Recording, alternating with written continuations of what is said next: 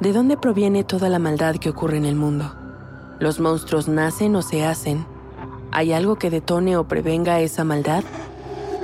Soy Jessica Borja y te invito a escuchar Los monstruos no viven bajo tu cama, un podcast presentado por el programa Sound Up que investiga el origen de la violencia en mi país, tomando como punto de partida tres casos paradigmáticos que estremecieron a México en los últimos años. Escúchalo gratis en Spotify.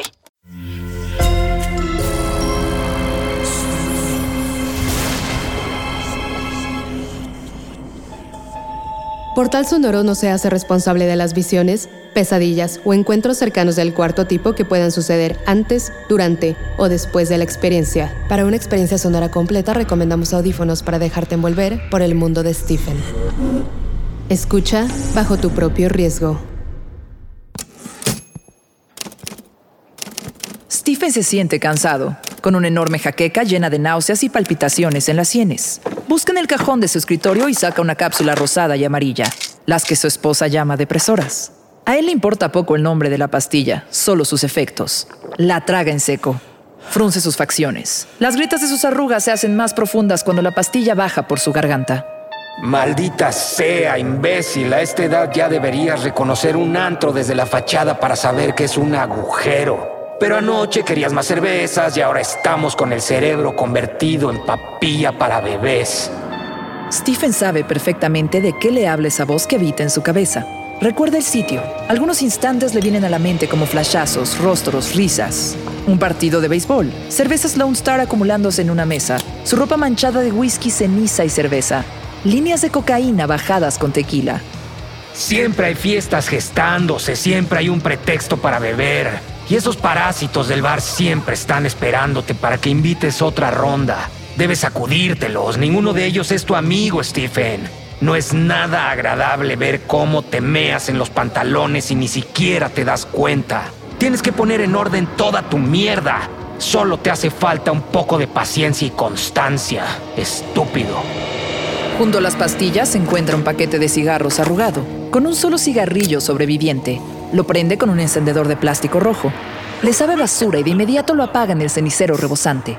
Observa con curiosidad el vaso junto a su máquina de escribir, un líquido blanco, tan puro como la leche.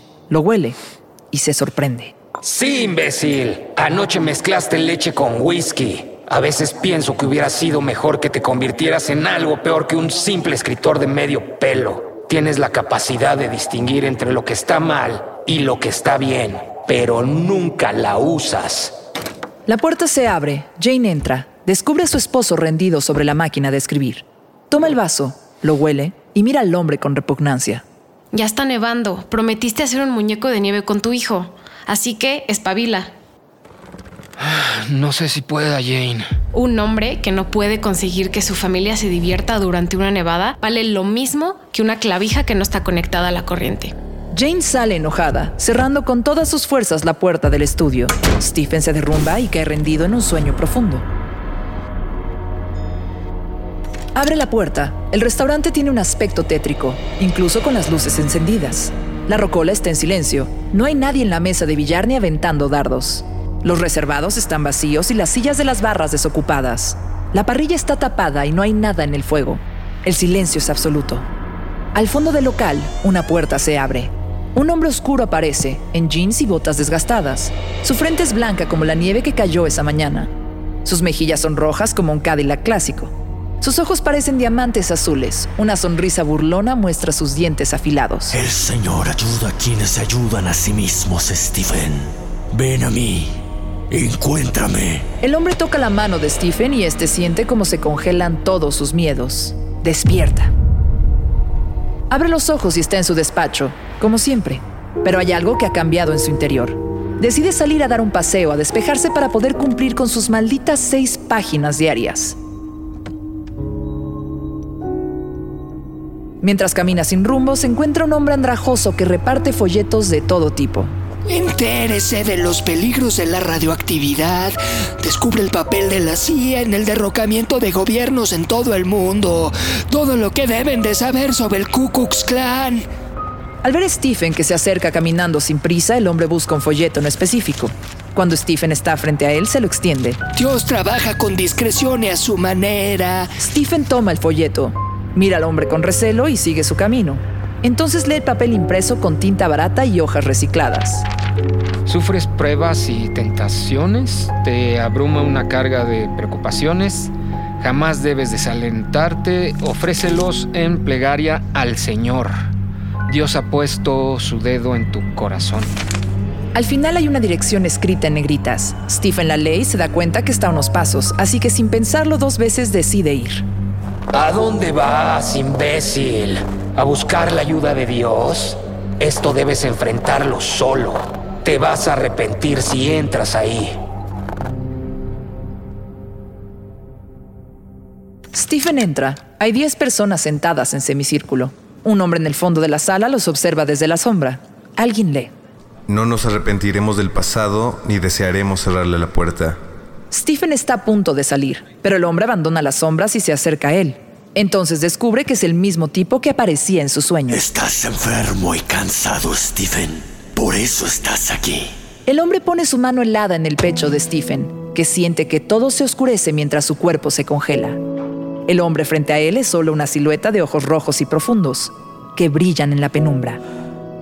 Stephen experimenta una sensación de paz, seguida de miedo y finalmente se queda paralizado. Descubre en su interior algo parecido al éxtasis religioso, una dicha, la dicha de ser elegido. Stephen, ¿sabes lo que dice la Biblia acerca de las criaturas como tú? Dice que benditos son los mansos, porque ellos heredarán la tierra. Y que benditos son los pobres de espíritu, porque ellos verán a Dios. Has llegado por fin a donde debes estar. Tú serás la voz del apocalipsis. Cuando Stephen abre los ojos, se descubre en su cama, metido en una pijama a rayas, sin tener la menor idea de lo que sucedió la noche anterior. No tiene resaca, no le duele nada. No hay golpes ni raspones de esos que se encuentran después de una noche de excesos de las que no se recuerda nada. Sonríe, se siente bien. Va con su esposa y se sirve un café. Ella lo mira con ternura. Buenos días. Buenos días. Tengo mucho que escribir. Voy a trabajar, me siento lleno de energía. Stephen pasa las siguientes horas tecleando de manera rabiosa. Las palabras fluyen llenando páginas con una nueva historia. Tienes una idea, te llega otra idea, las conectas entre sí, añades unos cuantos personajes, imaginas un final y eso es todo. De eso se trata de escribir. Una palabra a la vez, como en doble A, un día a la vez. Cuando termina de escribir, se levanta, contento y presuroso. Sale con una sonrisa de oreja a oreja. ¿A dónde vas? Te lo contaré después. He encontrado un lugar maravilloso que me está cambiando por completo. Ya no tendrás que preocuparte por el alcohol, te lo prometo. Antes de que su esposa pueda decir algo, Stephen sale de la casa, sube al auto y maneja el encuentro de su nuevo grupo.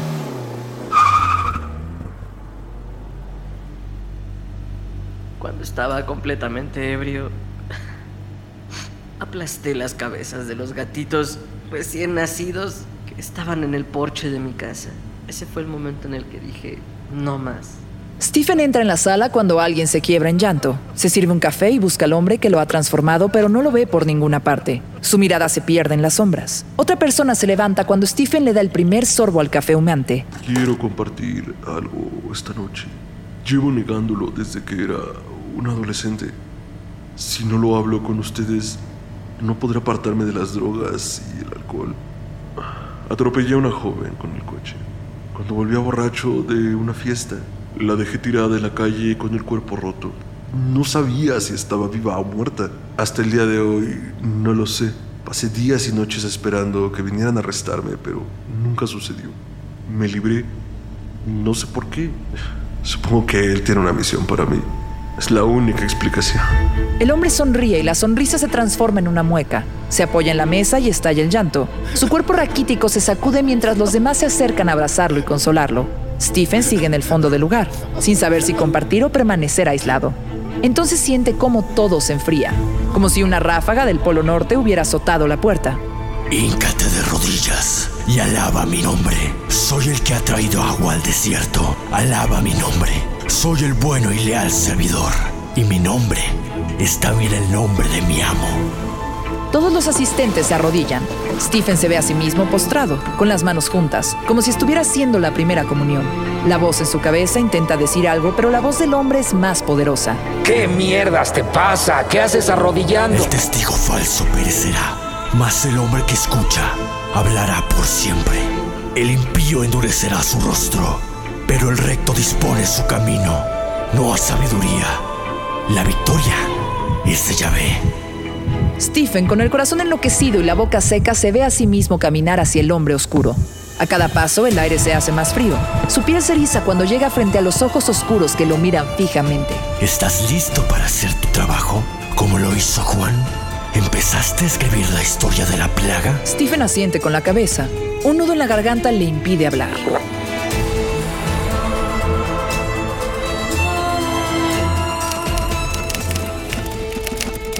¿Te quedaste toda la noche escribiendo?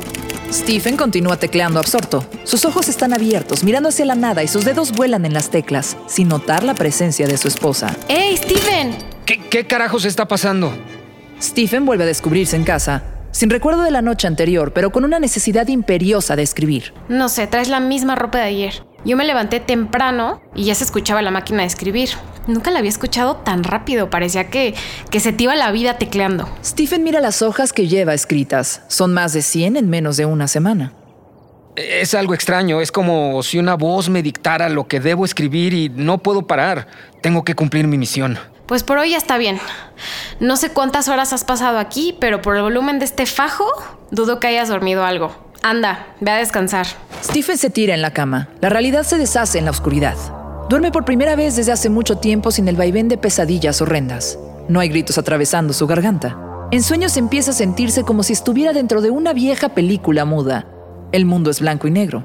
El hombre oscuro aparece entre tinieblas, como una sombra dejada por el viento. Vas a vengarte, Stephen. Vas a vengarte de todos esos individuos para los cuales tú solo eres basura. Vengarte de los que creen que alguien como tú no tiene derecho a estar vivo.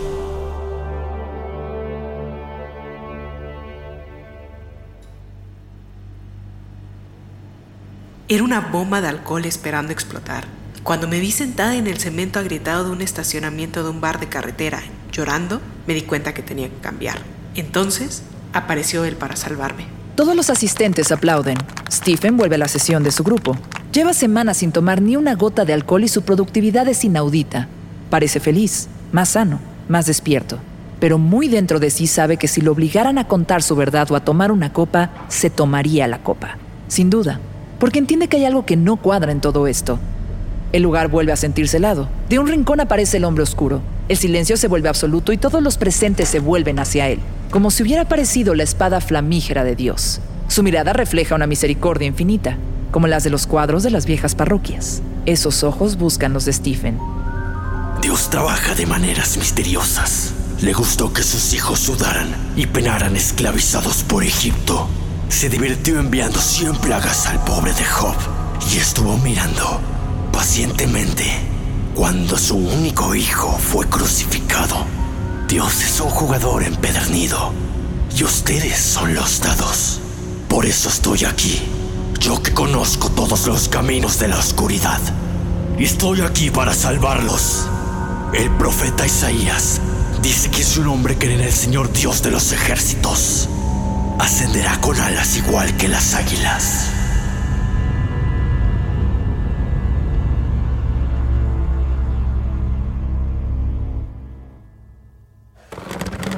Stephen despierta y lo primero que ve es la máquina de escribir. Está sentado en su escritorio. Junto a la máquina hay más de 2.000 páginas mecanografiadas. Lleva puesta la misma ropa del día anterior y no recuerda nada. Ni siquiera haber escrito una sola palabra. Ok, amor, tenemos que hablar porque esto está saliéndose de control. Te vas por la tarde, vuelves de noche y escribes hasta que caes rendido. Esto no está bien. No es sano, Steven. Eh, al menos no estoy bebiendo, ¿no? Sí, y créeme que lo agradezco. Pero esto no es normal en ti. Estás como un maldito zombie, ausente, solo pensando en, en ir a tu grupo de apoyo. E- Es precisamente eso. Ellos me han sacado del agujero, me han enseñado la verdad, he encontrado la luz. Escuchad, quien crea en mí no perecerá, porque yo he puesto en él mi signo y nada le tocará.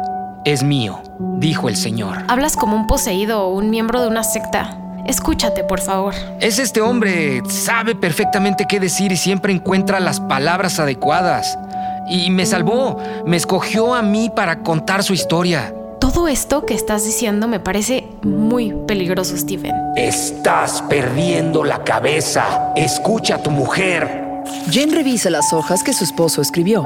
No hay un solo párrafo, no hay una sola división, páginas enteras escritas a renglón seguido, hablando sobre un enfrentamiento entre el bien y el mal. Stephen se lo arrebata de las manos. Me tengo que ir. Tengo que mostrarle el resultado de nuestro trabajo. Es un milagro. Escúchame antes de que atravieses esa puerta. Lo hermoso de la manía religiosa es que puedes explicarlo todo. Cuando aceptas a Dios o al diablo como la fuente de todo lo que sucede, todo encaja. Tú estás usando esas frases mágicas llenas de misticismo y fervor religioso y has arrojado la lógica por la borda. Has caído en la madriguera religiosa y si sigues por ahí pronto explicarás las incongruencias del mundo como actos divinos. Porque para los que están en una secta, todo tiene un propósito, Stephen. Todo. Stephen sale indignado, con el voluminoso fajo de hojas bajo el brazo. Maneja tenso, casi encima del volante, con el rostro iluminado por el tablero que marca más de 100 kilómetros por hora. Avanza y escucha el poderoso ruido de su motor, el carburador y las válvulas inyectando fuerza a su camino. Estás perdiendo la cabeza. Hazle caso a tu mujer, Stephen.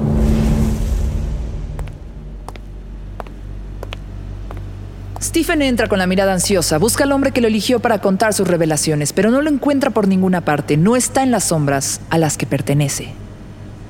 Me metí en la cama con mi cuñada, la esposa de mi hermano. Fue una Navidad, ambos estábamos completamente borrachos. Stephen camina preguntando por el hombre sin importarle la terrible confesión de uno de sus compañeros. Aunque mi ex es una mierda y todavía la quiero. Doy gracias por estar sobrio. Doy gracias por estar sobrio. Stephen aplaude sin interés junto al resto del grupo. Pregunta nervioso, pero nadie ha visto a su guía. Piensa antes de actuar. Estás perdiendo la cabeza. Vuelve con Jane. Como dice el maldito libro grande, Stephen, hemos alcanzado el punto de inflexión. Las medidas parciales de nada sirven. Tienes que dejar esto, imbécil. Mientras Stephen busca la redención, alguien toca la puerta de su casa. Jane abre. Frente a ella aparece una anciana. Es quizá la mujer más vieja que Jane ha visto en su vida. La mujer sonríe y sus ojos irradian la paz de un campo de maíz en el verano. Mi nombre es Abigail Fremantle. Madre Abigail es como me llaman los demás. Perdone, señora. mm, madre. Pero nosotros no somos religiosos. Lo sé, pero me parece que Stephen nos necesita a las dos. ¿O me equivoco? Como dice el señor, una respuesta mansa acabará con la ira. Es que bueno, nosotros, nosotros no creemos en Dios. Ah, pero el señor sí cree en ustedes y ha puesto su dedo en tu corazón. Alguien tiene que luchar contra el mal que ha encontrado. Tú me necesitas si quieres recuperar a Stephen. Continuará. Este episodio está inspirado en la novela Apocalipsis The Stand, publicada en 1978, convertida dos veces en miniserie. Primero en 1984 con Gary Sinise y Molly Ringwald, posteriormente en el 2020 con Whoopi Goldberg, Amber Heard y James Marsden. Además de algunos elementos de Doctor Sueño, publicado en 2013 y convertido en película con Ewan McGregor y Rebecca Ferguson en 2019.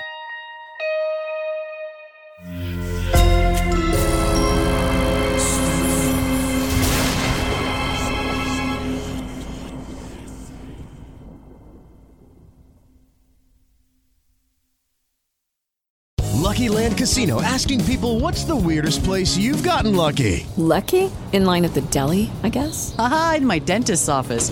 More than once, actually. Do I have to say? Yes, you do. In the car before my kids' PTA meeting. Really? Yes. Excuse me, what's the weirdest place you've gotten lucky? I never win and tell. Well, there you have it. You can get lucky anywhere playing at LuckyLandSlots.com. Play for free right now. Are you feeling lucky? No purchase necessary. Void where prohibited by law. 18 plus. Terms and conditions apply. See website for details. ¿De dónde proviene toda la maldad que ocurre en el mundo? ¿Los monstruos nacen o se hacen? ¿Hay algo que detone o prevenga esa maldad? Soy Jessica Borja y te invito a escuchar Los monstruos no viven bajo tu cama, un podcast presentado por el programa Sound Up que investiga el origen de la violencia en mi país, tomando como punto de partida tres casos paradigmáticos que estremecieron a México en los últimos años. Escúchalo gratis en Spotify.